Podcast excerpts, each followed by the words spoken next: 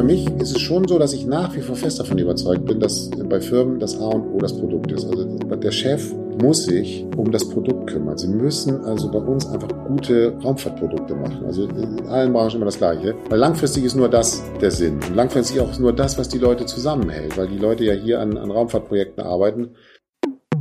Das sagt Marco Fuchs. Er ist Chef von OHB in Bremen in zweiter Generation. Das Unternehmen baut Satelliten, etwa für die Wetterbeobachtung, die europäische GPS-Konkurrenz Galileo und die Bundeswehrspionage. Das Unternehmen hat gerade die magische Schwelle von einer Milliarde Euro Umsatz geknackt. Der Familienbetrieb ist schon allein deshalb so besonders, weil er sich immer wieder in Ausschreibungen gegen die mächtige Konkurrenz, Konzerne wie Airbus und Thales, durchgesetzt hat. Und dann gibt es noch den privaten Marco Fuchs, Schlagzeuger, Musikliebhaber, Werder Bremen-Fan und, wirklich untypisch für einen CEO eines Milliardenkonzerns, auch Wacken-Fan. Heavy Metal ist eine Spielart, die ich immer auch ähm, sozusagen, die hat ja was Comichaftes, die hat ja auch etwas sozusagen Unakzeptiertes im Mainstream. Herzlich willkommen zum Chefgespräch dem Podcast der Wirtschaftswoche. So wurde ich die Nummer 1 von Christian Schlesiger.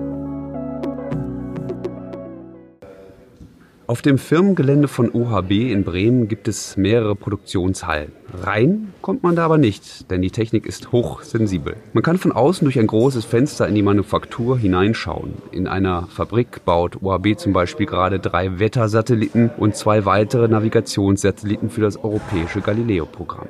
Fotos sind verboten. Eine Halle, in der Bundeswehr-Aufklärungssatelliten gebaut werden, ist sogar militärisches Sperrgebiet. Im Eingangsbereich von UHB hängen ein paar Satellitenmodelle, auch in der Größe 1 zu 1. Etwa das Modell Galileo. Die Sonnensegel haben eine Spannweite von 14 Metern. Der Satellit an sich ist so groß wie eine gelbe Telefonzelle von früher und in etwa so schwer wie ein Golf 1.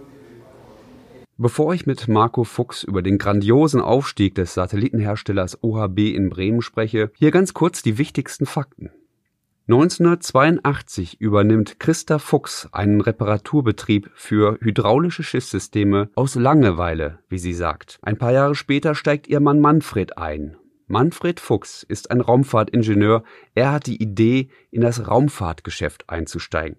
OHB setzt von Anfang an auf kleine Satelliten. Die Auftraggeber, meist aus der Politik, sind begeistert. 1995 startet Sohn Marco Fuchs bei OHB. Damals ist OHB noch ein kleiner Mittelständler mit 50 Mitarbeitern und einem zweistelligen Millionenumsatz. 2001 geht OHB an die Börse. Die Mehrheit des Unternehmens verbleibt bei der Familie. 2018 verkündet OHB die Umsatzschwelle von einer Milliarde Euro. Ja, Herr Fuchs, herzlich willkommen zum Podcast der Wirtschaftswoche. So wurde ich die Nummer eins. Äh, wir sitzen hier im äh, Konferenzraum, riesengroße Fensterfront. Und ähm, mein erster Eindruck war, das ist jetzt hier auch wirklich Hochsicherheitstrakt. Ja? Also äh, man kommt nicht so einfach äh, ins Foyer. Das, ähm, da, da schon mehrere Anrufe, äh, bis man bis man durchkommt. Äh, das ist schon ist schon ein besonderes Unternehmen hier. Ja, willkommen, Herr Schlesiger. Erstmal äh, schön, dass Sie die Zeit hatten, nach Bremen zu kommen. Aber ich muss sagen, zu dem Punkt, den Sie eben gesagt haben, es ist äh, in erster Linie deshalb so, weil das erst seit kurzem äh, diese neue Sicherheitsanlage gibt. Also wir haben lange ähm, das so ein bisschen äh, vor uns hergeschoben und jetzt haben wir eben eine neue Zugangskontrolle und die scheint noch nicht so ganz rund zu laufen. Okay, aber gab es einen Grund dafür? Ja, es war so, dass dieses Grundstück auch im Grunde nicht besonders gut gesichert war und von dem einen oder anderen Fahrradfahrer auch als Abkürzung genommen wurde, um hier von der Universität zur Stadt zu kommen. Ähm, und äh, dann gab es Vorschriften bei einigen der Satellitenprojekte.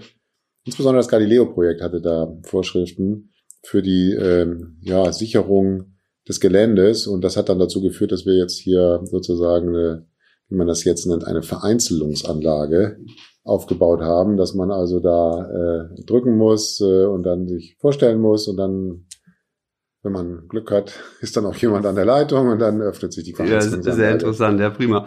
Äh, ORB macht ja äh, Satelliten. Ähm, das ich weiß gar nicht, ob das so viele Leute wissen, aber ähm, ich habe mich gefragt, wie viele Satelliten äh, kreisen eigentlich aus Bremen im Orbit? Wissen Sie das? Die genaue Zahl weiß ich nicht, aber wenn Sie praktisch ähm, sozusagen auf OAB gucken, die letzten 30 Jahre, wie viele Satelliten wir gebaut haben, oh, ich würde schon sagen, dass das in der Summe über 100 waren. Äh, wir haben äh, 20, gut 20 Galileo schon gestartet, wir haben sehr viele kleine Satelliten gemacht, dann haben wir einige große, aber ich würde mal so eine Zahl in den Raum stellen, 100 irgendwo. Okay. Haben Sie mal Ihren Marktanteil im, im Weltall errechnet? Hm, ja, wir berechnen unseren Marktanteil manchmal in Deutschland äh, sozusagen in der Industrie, aber nicht wirklich jetzt, sage ich mal, physisch, äh, wie viel Satelliten von wie vielen wir gebaut haben. Es gibt viele Satelliten, ähm, eben weil die ganze Welt sozusagen äh, ja am, am gleichen Orbit äh, in, in, in dem gleichen Weltraum schießt. Und insofern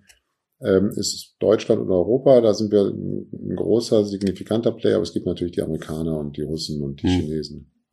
OHB baut ja Satelliten jetzt ganz aktuell für das europäische äh, Navigationssystem Galileo, äh, für die Wetterbeobachtung Meteosat, auch für die Spionage der Bundeswehr. Ähm, gibt es eigentlich einen Satelliten, auf den Sie besonders stolz sind? Die großen Momente sind schon immer so die ersten Satelliten. Also als wir die ersten Galileo äh, oben hatten, das war ganz was Besonderes. Das ist jetzt schon einige Jahre her. Als wir so vor 13 Jahren die ersten ähm, Bundeswehrsatelliten oben im Saallupe, das war was ganz Besonderes. Für mich persönlich würde ich aber sagen, vor zweieinhalb Jahren der erste Small Geo Satellit. Anfang 17 äh, für ein spanisches Unternehmen Hispasat. Das war für mich was ganz Besonderes, weil wir da große Investitionen hatten, einen relativ langwierigen Entwicklungsprozess.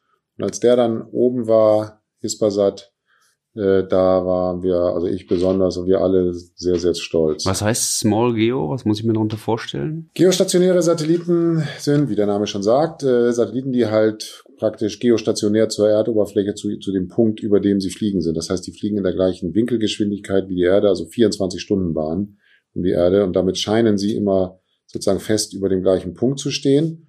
Äh, und diese Satelliten äh, fliegen in einer sehr großen Höhe von 36.000 Kilometer, weil da sozusagen äh, die, ähm, diese Eigenschaft, dieses Gleichgewicht zwischen den Kräften besteht, dass man halt am gleichen Ort bleibt. Und da die eben scheinbar feststehend sind, heißen sie halt stationär. Und das ist natürlich für die Nutzung sehr wichtig, weil sie immer die gleichen Erdteile immer die gleichen Boden äh, sozusagen äh, Ausschnitte sehen. Ja, wie, wie, wie, wie kamen die beiden dann da drauf, Satelliten zu bauen? Sie haben gesagt, ja, ihr Vater war Raumfahrtingenieur, aber es ist ja, ich meine, überhaupt, muss man, fragt man sich, also wie kommt man überhaupt als Unternehmen auf die Idee, wir bauen jetzt Satelliten? Ja, mein Vater war Raumfahrtingenieur, das war natürlich der Ausgangspunkt, wobei er nicht in dem Bereich der Satelliten tätig war, sondern hier ähm, in dem heutigen Airbus äh, Raumfahrtstandort hier in Bremen war für die äh, Vorentwicklung zuständig und da ging es eigentlich eher um die Exploration und die astronautische äh, Raumfahrt, das heißt also Menschen, ähm, wie es ja jetzt dieser Standort von Airbus immer noch im Wesentlichen macht. Und er hatte aber schon immer das Gefühl, dass man eben insbesondere mit ganz kleinen Satelliten und einer eben einsetzenden Digitalisierung oder äh, sozusagen Elektronisierung oder auch dem Aufkommen von, von sozusagen Software als einem wichtigen Faktor, das waren alles Themen, die so ja in den 80ern schon so als Ideen rumschwirrten dass man das auch in der Raumfahrt anwenden kann und damit natürlich die Geräte kleiner werden. Das ist dann ja auch so passiert und da war er sicherlich einer derjenigen, die diesen gesamten Trend, den es eben weltweit auch gab damals, auch hier in Europa mit in die Tat umgesetzt hat. Das wurde dann eigentlich so das Markenzeichen der OHB, nachdem er dann, wie gesagt, nach einigen Jahren, als meine Mutter eigentlich eher diese kleine Hydraulikwerkstatt äh, sozusagen geführt hat, die Reparaturaufträge äh, gemacht hat, äh, dann langsam, graduell. Im Laufe der 80er Jahre gab es dann eher eine Ausrichtung in diese Richtung, dass man eben versucht hat, äh, wie gesagt, insbesondere mit kleinen Satelliten in der Raumfahrt Fuß zu fassen. Hm. Was die beiden äh, aufgebaut haben, sieht man schon auch hier an den vielen, vielen Urkunden, die hier hängen an der Wand, äh, äh, aus Amerika, aus Deutschland, äh, überall sogar ein Glückwunsch-Telegramm äh, zur goldenen Hochzeit, glaube ich, von Papst Benedikt. Genau. ähm, sehr beeindruckend. Ähm, ähm, Sie sind eingestiegen, Sie haben selber Jura studiert ne, und sind ähm, ja. Als 26-Jähriger äh, 1995 in das Unternehmen eingetreten. Ähm, war das eigentlich Berufung oder eher elterlicher Zwang? Im Folgenden hören Sie eine kurze werbliche Einspielung. Danach geht es mit dem Vivo-Chefgespräch weiter. Die innovative Value Chain Transformation Lösung von KPMG unterstützt Sie bei der Digitalisierung Ihrer Wertschöpfungskette. Mit Prozessoptimierung, Mitarbeitertraining und strategischer Beratung begleiten die Experten von KPMG Sie bei der Transformation hin zum innovativen Unternehmen der Zukunft.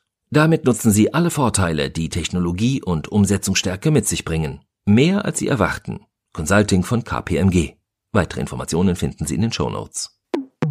Ich war vorher auch Anwalt, also ich hatte Jura, also meine, meine Berufsentscheidung, Jura zu studieren, hatte eben äh, nichts mit der Familie zu tun. Da gab es die ja noch gar nicht, die äh, unternehmerische Tätigkeit. Also sozusagen, als ich Studium ausgewählt habe, da war mein Vater Angestellter äh, hier, wie gesagt. Äh, Stimmt, das ist interessant. Sie haben angefangen, äh, Jura. Damit zu tun, das hatte damit nichts zu tun. Ja, okay. Hm. Und dann hat sich im Grunde in den ersten Jahren war das auch ökonomisch nicht sehr bedeutsam. Also das war jetzt nicht sozusagen die äh, Existenzgrundlage. Dann, als mein Vater auch einstieg oder dann auch seinen Job an den Nagel hing, da war das natürlich so, dass die Familie davon abhing. Da war meine Schwester schon weiter mit ihrem Studium und äh, wie das dann so ist, äh, man hat dann so als Eltern so die Kinder gezählt. So, jetzt haben wir zwei Kinder noch, die im Studium sind und dann irgendwann war es nur noch eins.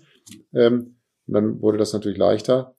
Ähm, aber für mich selber war es dann so, dass ich natürlich erstmal Anwalt war. Ich habe als Rechtsanwalt auch gearbeitet und äh, hatte dann irgendwann, da war ich in Frankfurt zuletzt tätig, ähm, war dann schon irgendwann die Frage, setze ich jetzt auf diesen klassischen anwaltlichen Berufsweg, der ja natürlich sagt, also wenn man bei großen Anwaltskanzleien ist, dann will man da Partner werden oder äh, mache ich jetzt eine quasi eine Rückkehr nach Bremen in das äh, damals ja noch kleine Unternehmen, also die Firma hatte da, weiß ich nicht, 50 Leute oder so, mhm. ähm, in diese kleine, ähm, aber ja schon einem spannenden Thema äh, sozusagen äh, anhängende Firma, OHB.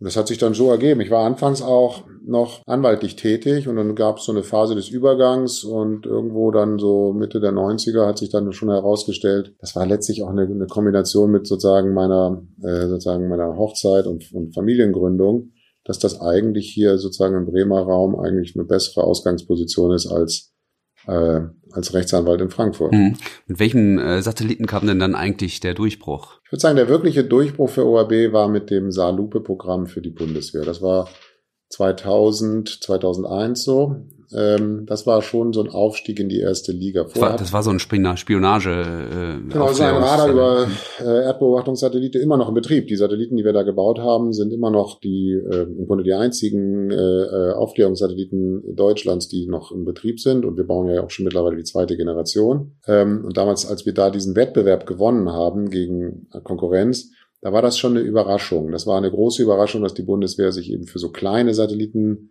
äh, entschieden hatte. Es war eine große Überraschung, dass es eben ein, ja, man würde heute sagen, eher New Space Approach war, der kleine Satelliten, die eben auch günstiger waren, aber dafür eine höhere Stückzahl. Das war New, New Space heißt was? Ja, New Space ist im Grunde, was man heute so sagt, das ist eben diese die Grundidee, dass man eher auf Konstellationen mit mehr Satelliten setzt, die billiger sind, preiswerter sind als auf große einzelne Satelliten. Und das war eben vor 20 Jahren im Grunde schon ganz ähnlich. Also die Ideen waren alle schon irgendwo da. Jetzt sind sie halt irgendwo reifer und wir haben das im Grunde schon vor 20 Jahren propagiert. Und das war damals schon eher der Durchbruch. Also die ersten Satelliten gestartet haben wir schon Anfang der 90er. Damals eher im, im wissenschaftlichen Bereich, Forschung oder auch letztendlich Technologiedemonstration. Aber dann hatten wir so über die Jahre dann mittlerweile auch äh, ja, ein paar gute Ideen, dass wir uns da durchsetzen konnten. Ja, interessant. Ich meine, äh, Ihre Wettbewerber sind ja keine kleinen äh, Mittelständler, sondern das sind ja riesen, riesen Konzerne. Airbus, Thales, äh, Lockheed Martin. Äh, wie sticht man da als, äh, als wirklich damals auch sehr, sehr kleiner Mittelständler äh, solche großen Konzerne aus? Es ist im Grunde immer das Gleiche geblieben, auch heute oder auch, auch davor. Das sind letztlich schon ähm, neue Ideen sind das Entscheidende. Sie müssen eben, das war damals bei diesem Projekt der, der die neue Idee, dass man eben eine höhere Stückzahl mit einer niedrigeren äh, Stückpreis macht, dass man versucht eben äh, das Risiko nicht durch eine, wie soll ich mal sagen, sehr äh, aufwendige Überzüchtung des einzelnen Produkts, sondern durch mehrere äh, Satelliten als, als, als Konstellation darzustellen. Grundsätzlich muss man halt immer, wenn man neu ist, ein bisschen schneller sein, ein bisschen preiswerter sein und ein bisschen auch möglicherweise risikobereiter sein. Und diese Geschichte, die, ja, hat uns eigentlich dann auch eine eben andere Liga äh, katapultiert. Aber es war eben eine klassische Gründergeschichte von einer kleinen Firma, wo man sich dann halt hocharbeitet durch unterschiedliche Phasen, bis man jetzt halt mittlerweile in der jetzigen Größe natürlich irgendwo eine etablierte Firma mit einer Milliarde Umsatz ist und äh, rund 3000 Leute. Das ist eine andere andere Firmenkategorie. Ja, Risikobereitschaft ist ein gutes Stichwort, finde ich. Welche Risiken haben Sie damals in Kauf genommen, um dann solche Aufträge zu bekommen? Das waren ja dann auch hohe Investitionen, die Sie leisten mussten. Das kann einen ja schnell auch irgendwie äh, das Genick brechen dann, oder? Ja klar, Sie sind natürlich, also Risiko, wie das Wort schon sagt, sagt natürlich auch, dass es gut gehen kann und dass es eben auch schlecht gehen kann.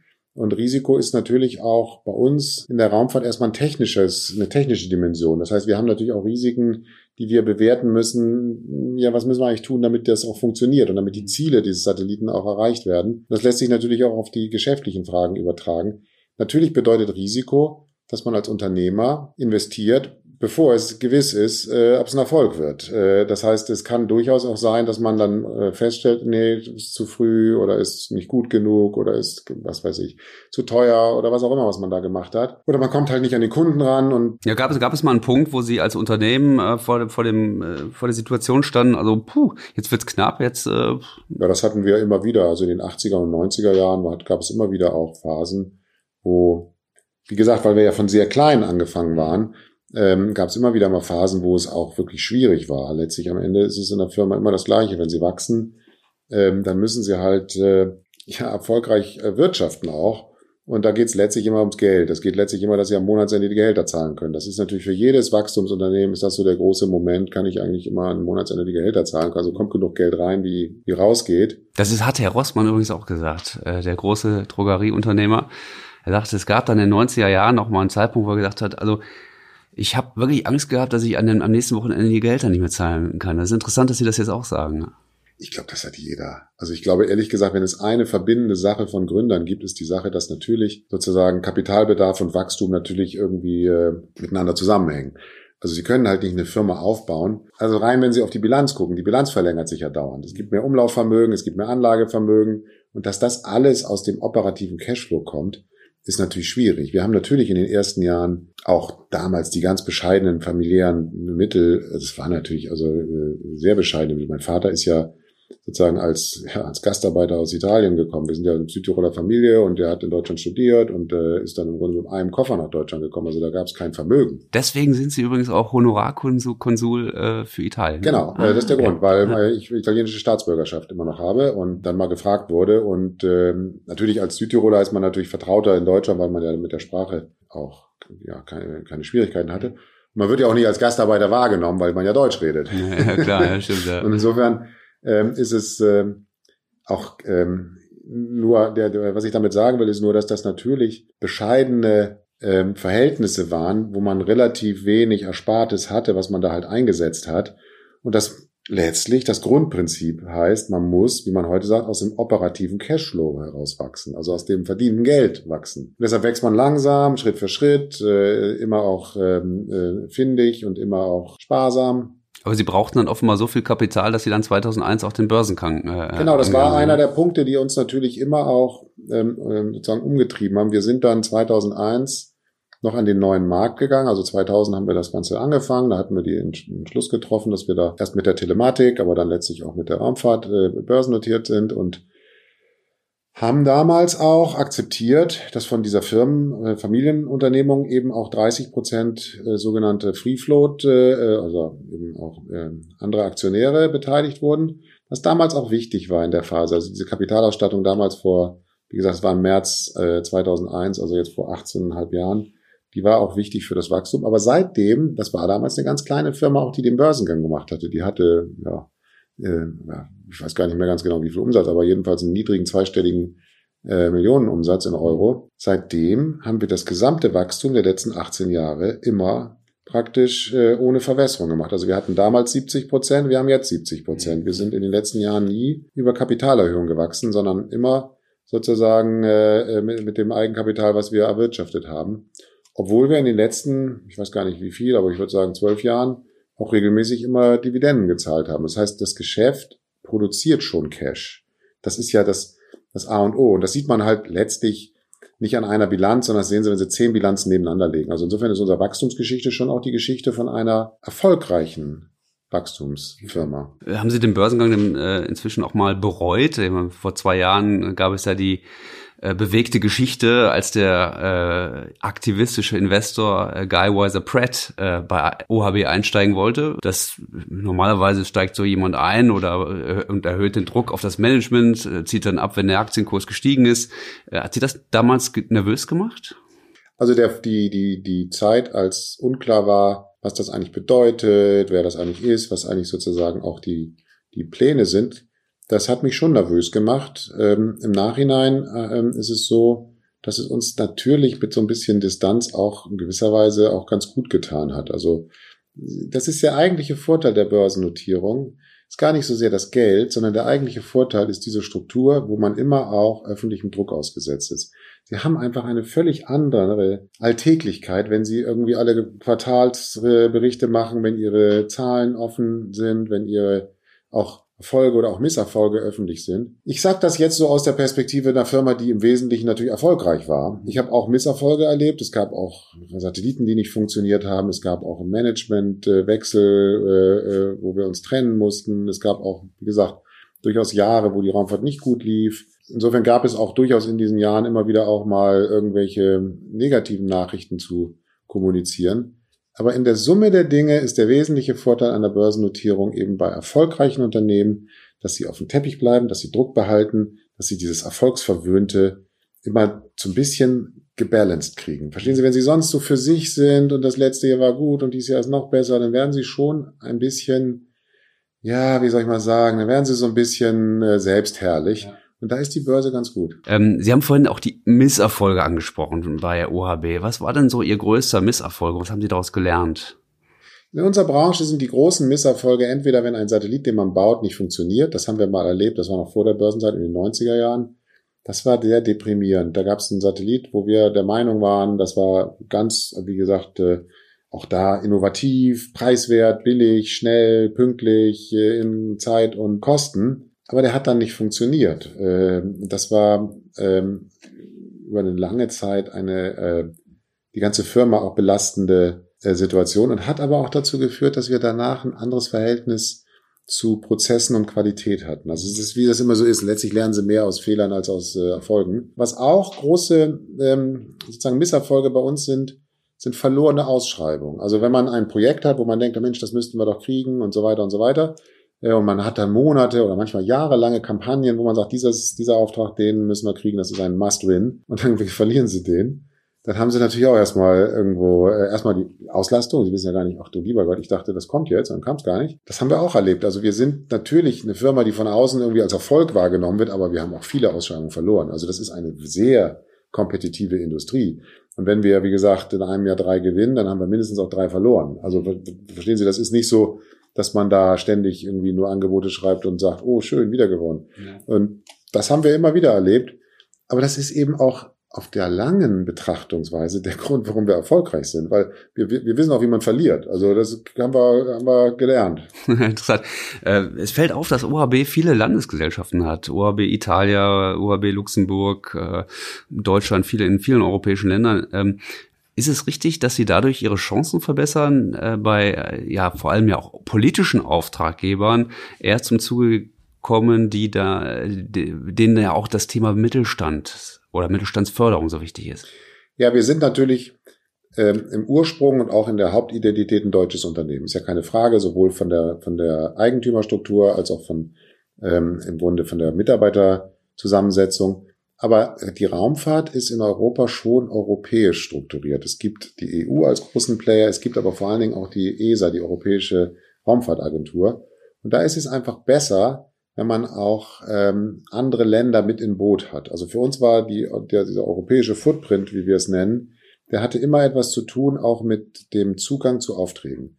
Ähm, und die Firmen, auch wenn sie unterschiedlich groß sind und auch wenn sie unterschiedliche Fähigkeiten haben, versuchen immer wieder sich in einer gewissen äh, Konsortialbildung auch um Aufträge äh, gemeinsam zu bewerben. Danach haben wir die auch ausgewählt. Was brauchen wir eigentlich? Welche Länder sind für uns nützlich? Und insofern kam jetzt bisher diese Gruppe zustande. Aber ich sehe die UAB schon als eine europäische Firma, nicht als eine, natürlich nicht als eine globale, natürlich nicht als eine, wie soll ich mal sagen, Global Player, der in Amerika irgendwas äh, ausrichten kann. Europa ist unser Handlungsfeld. OAB macht äh, mittlerweile eine Milliarde Euro Umsatz. Also das ist ja schon eine magische Grenze, die Sie da jetzt geknackt haben.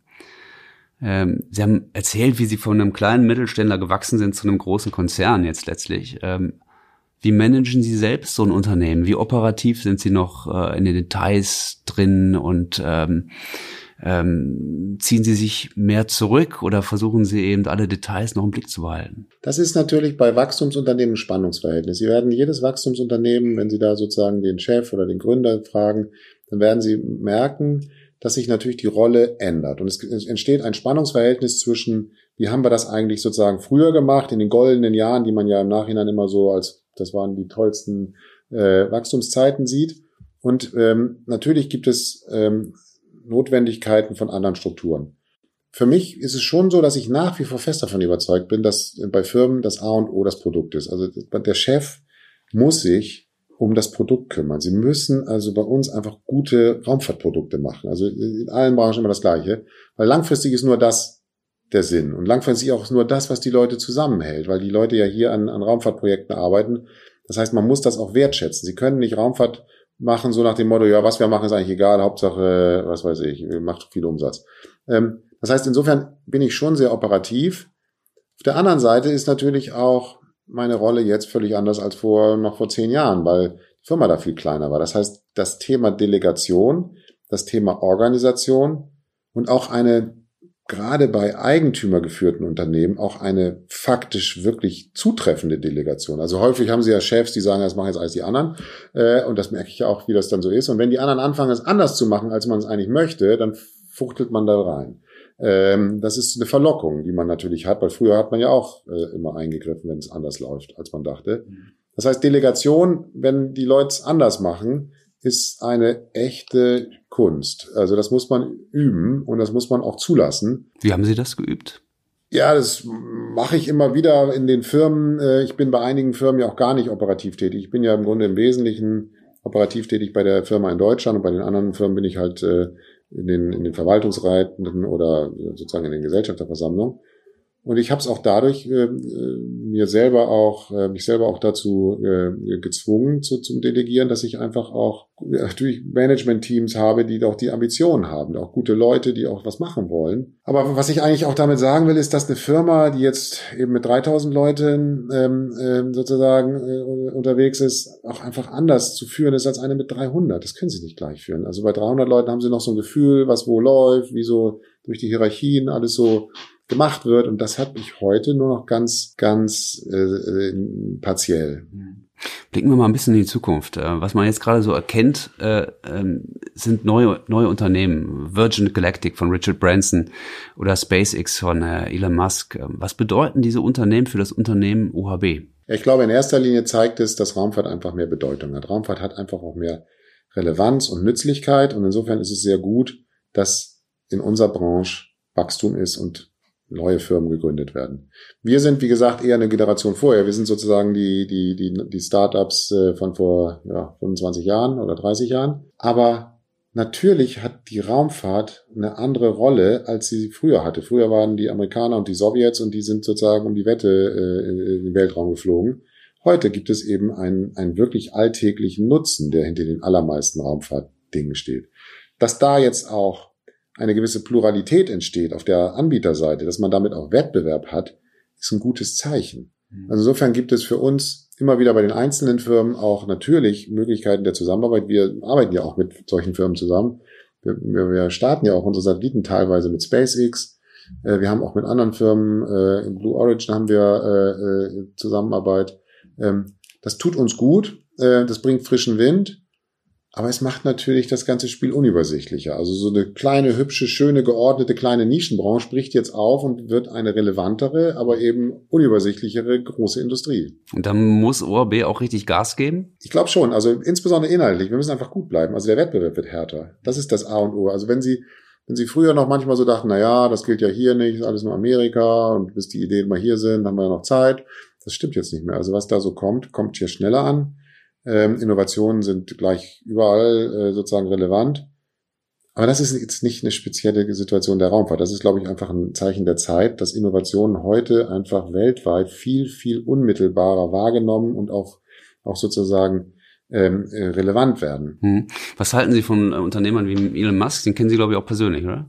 Ja, ich äh, äh habe in der Frühphase haben wir SpaceX schon äh, nähere Kontakte gehabt. Unser Beteiligungsunternehmen Orbcom war im Grunde der erste Kunde, ähm, der ähm, sozusagen äh, die, die Falcon 9 benutzt hat.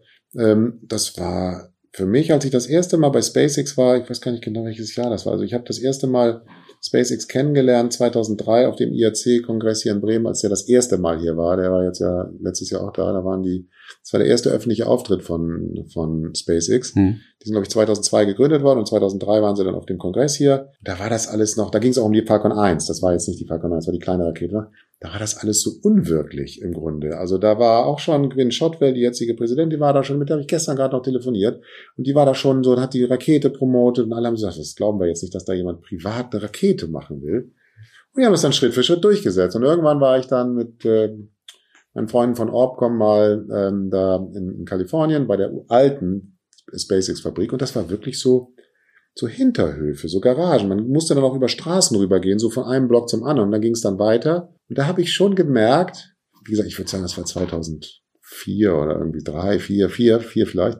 Da haben die auch nur an der Falcon 1 gebaut. Da war mir völlig klar, wenn das ein Erfolg ist, also wenn sozusagen dieser Mythos von Rocket Science, dass das was ganz Dolles ist und in, ja, quasi in technischen Kathedralen stattfindet, wenn das dort in diesem Hinterhöfen am Stadtrand von Los Angeles funktioniert, dann ist die Branche anders. Und genauso ist es auch passiert. Also die sind dann auch, haben am Anfang auch viele Fehlstarts. Wenn Sie gucken, Balkan 1 hat dreimal einen Fehlstart gehabt, bevor es dann überhaupt erfolgreich wurde. Da, da stand wirklich kurz auch äh, spitz auf Knopf, kurz vom, vom gesamten Misserfolg. Und dann haben die sich durchgebissen und haben dann die richtige Entscheidung getroffen, auf die Falcon 9 zu gehen. Und die Falcon 9 ist einfach ein gutes Produkt. Die auch ihre Satelliten in, ins Die auch unsere, die viele, das ist im Moment das Maß der Dinge. Das ist im Moment so die Rakete, die so in der Balance zwischen Ökonomie und Technik äh, und auch Innovationskraft schon, finde ich.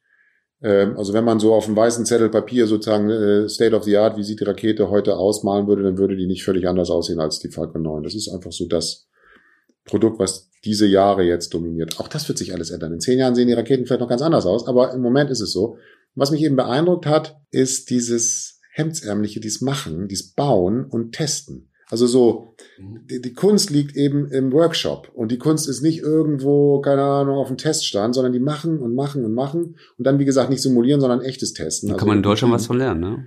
Ja, da kann man was von lernen das war eine der wesentlichen, glaube ich, Innovationen, die die SpaceX gemacht hat, nämlich dieses, dieses ganz schnelle, äh, was ändern, testen, was ändern, testen, gucken, äh, wie es weitergeht. Übrigens, ganz interessant, vor 60 Jahren war das auch der sowjetische Ansatz. Die Russen haben die Raumfahrt auch mit einer ganz ähnlichen Logik begonnen, nämlich bauen und, und testen. Und wenn man falsch war, wegschmeißen. Und nicht lange versuchen, die Konstrukt äh, Design zu optimieren, sondern einfach äh, Trial and Error. Und ja, wenn man auf SpaceX schaut, Riesenerfolg, kann ich nur sagen. Also ich kann nur sagen, SpaceX ist eine wirklich erfolgreiche Firma. Wenn man dann auch noch denkt, dass Elon das auch noch parallel mit Tesla macht, finde ich das ehrlich gesagt faszinierend. Mir ist es wirklich klar, wie das so geht. Ich weiß aber sicher, dass er bei SpaceX sehr nah noch dran ist. Mhm. Ähm, ich habe jetzt ewig nicht mehr mit dem gesprochen und äh, habe, wie gesagt, mit anderen im Management von SpaceX äh, äh, sozusagen meinen normalen Kontakt. Aber ich weiß, dass ihm das ein Herzensanliegen immer war und auch so, dass er auch wirklich, auch das wirklich, wirklich, wirklich vorhat, diese Raketen so groß zu bauen, dass man damit Menschen zum Mars fliegt. Das ist nicht so eine, so eine, so ein Narrative, wie man heute modern sagt. Das meint er ernst. Das macht er. Also so, wo, wo man so denkt, Mensch, jetzt hast du auch große Raketen gebaut, kannst auch Geld mitmachen. Nee, ich will kein Geld machen, ich will zum Mars. Wirklich, ganz sicher. Ähm, das ist faszinierend. Und äh, insofern kann ich nur sagen, dass wir auch viel als Branche davon gelernt haben. Bauen, testen, bauen, testen, Sie haben es gesagt. Bauen, testen, bauen, testen, ja. versuchen, weitermachen. Wo steht, ja. wo steht denn UAB dann in zehn Jahren? Mit diesem, vielleicht auch mit dieser Philosophie ein wenig. Ja, wir sind natürlich auch gewachsen. Wir haben also natürlich den Schwerpunkt auf Satelliten gehabt und wir haben uns natürlich erstmal etabliert als ein großer europäischer Hersteller. Was wir schon, was ich auch da, was man an meiner, an, auch an, an SpaceX lernen kann, ist das Entscheidende ist das Produkt. Die Rakete ist das Entscheidende. Sie können nicht ähm, ein Produkt vorbei, die muss gut sein, weil am Ende setzt sich sowieso durch. Also das kann man daran einfach sehen. Und, und die, wenn, die, wenn die Qualität des Produkts da ist, dann können auch die größten Hindernisse von amerikanischen Wettbewerbern, globalen Wettbewerbern, das ist ja in Amerika nicht so leicht. Sie können nicht in Amerika eine Rakete bauen und dann klopfen sie mal bei der Air Force an und sagen, ich würde jetzt ganz gerne mal eure Satelliten launchen oder bei der NASA. Da gibt es Leute, die machen das schon. Verstehen Sie, das ist Wettbewerb. Da gibt es riesen Konzerne oder, oder ähm, ja, auch, auch, auch Konsortien, die haben diesen Markt kontrolliert. Und dann, wenn sie da mal so aus der Garage von LA sagen, ja, ich kann jetzt auch Raketen machen, dann haben sie natürlich erstmal Leute, die sagen, pff, geht doch alles nicht, wird doch nix, viel zu riskant, funktioniert nie und so weiter. Und da haben die sich dann im Grunde nur auf einem einzigen Punkt, nämlich Beharrlichkeit und der Qualität des Produktes, haben die sich da durchgebissen.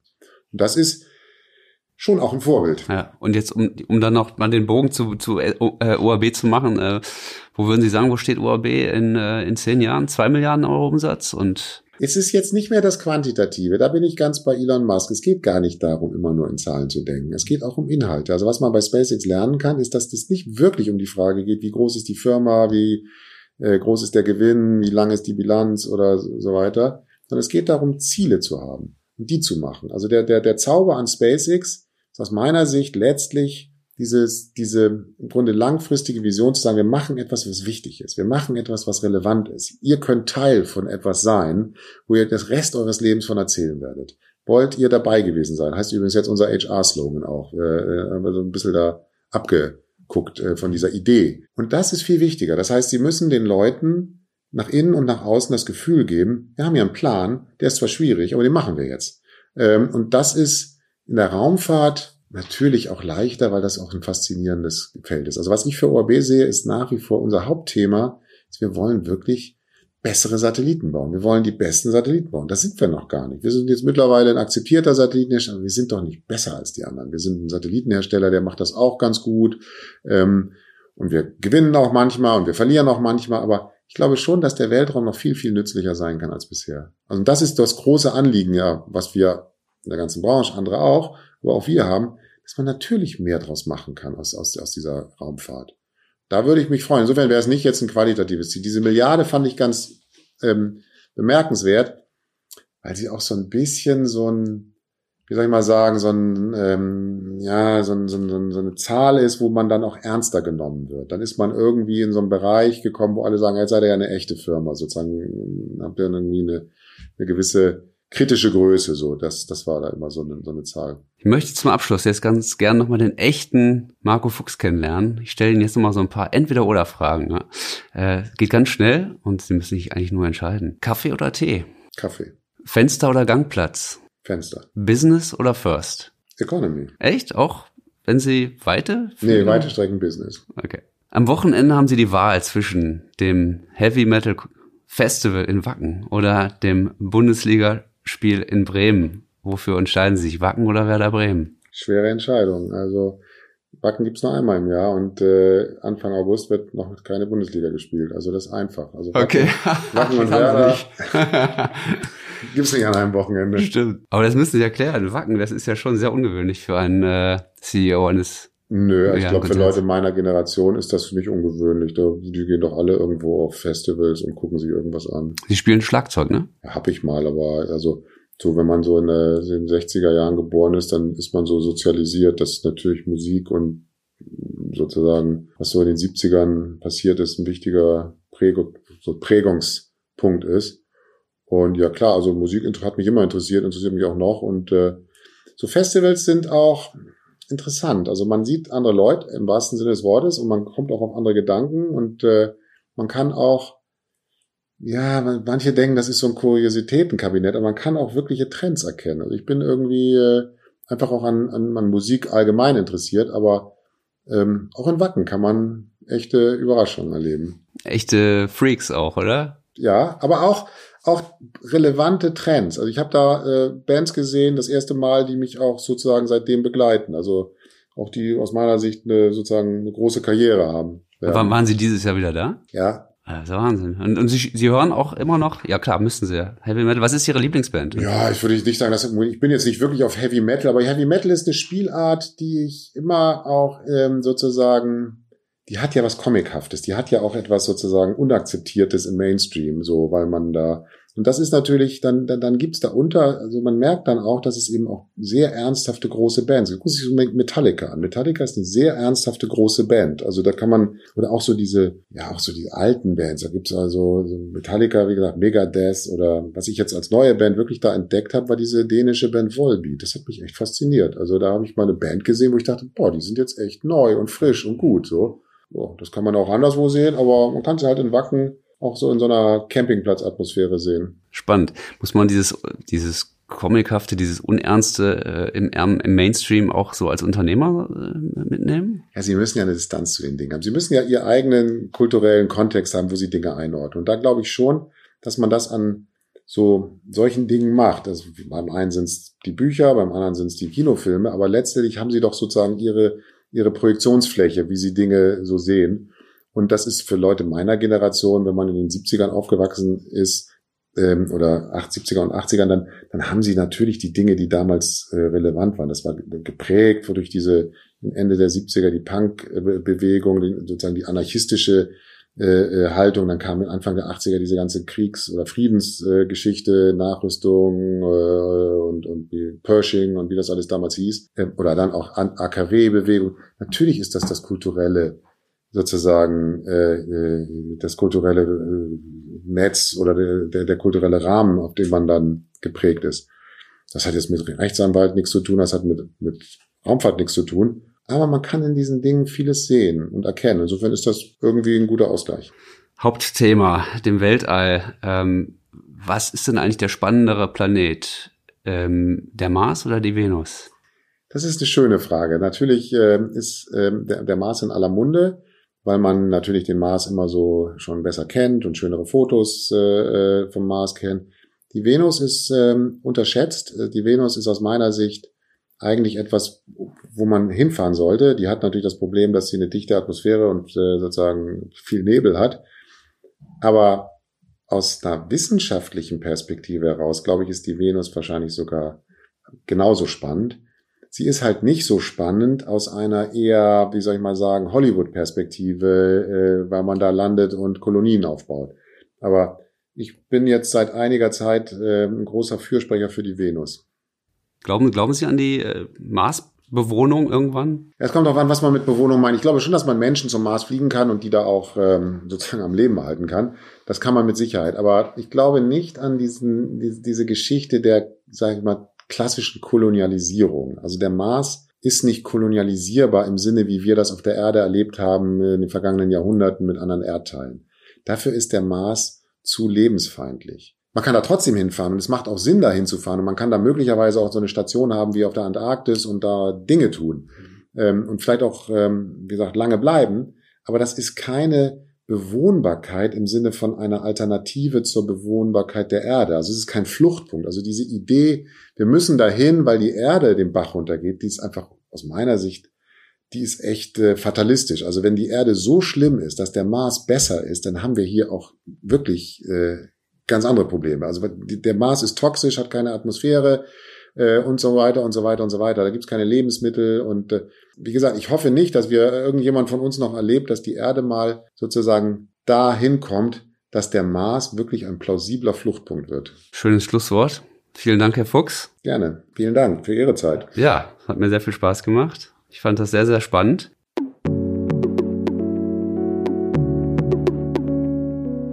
Das war Chefgespräch, der Podcast der Wirtschaftswoche. So wurde ich die Nummer 1 von Christian Schlesiger. Unser Podcast wird produziert von Sandra Beuko, Anna Höhnscheid, Ellen Kreuer und Lutz Knappmann.